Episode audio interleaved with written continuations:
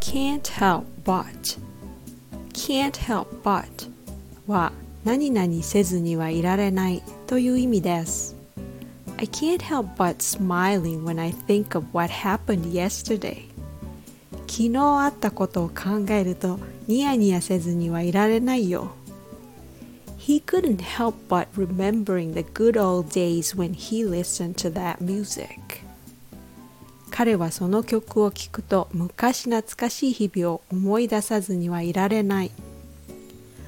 When you can't help but doing something, it means you can't stop doing it. Quite often we simply react to a certain situation in a certain way.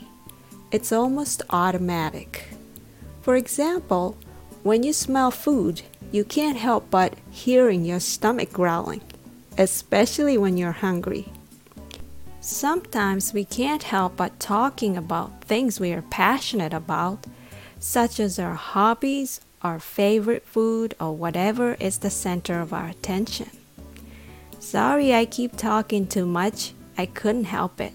Thanks for listening.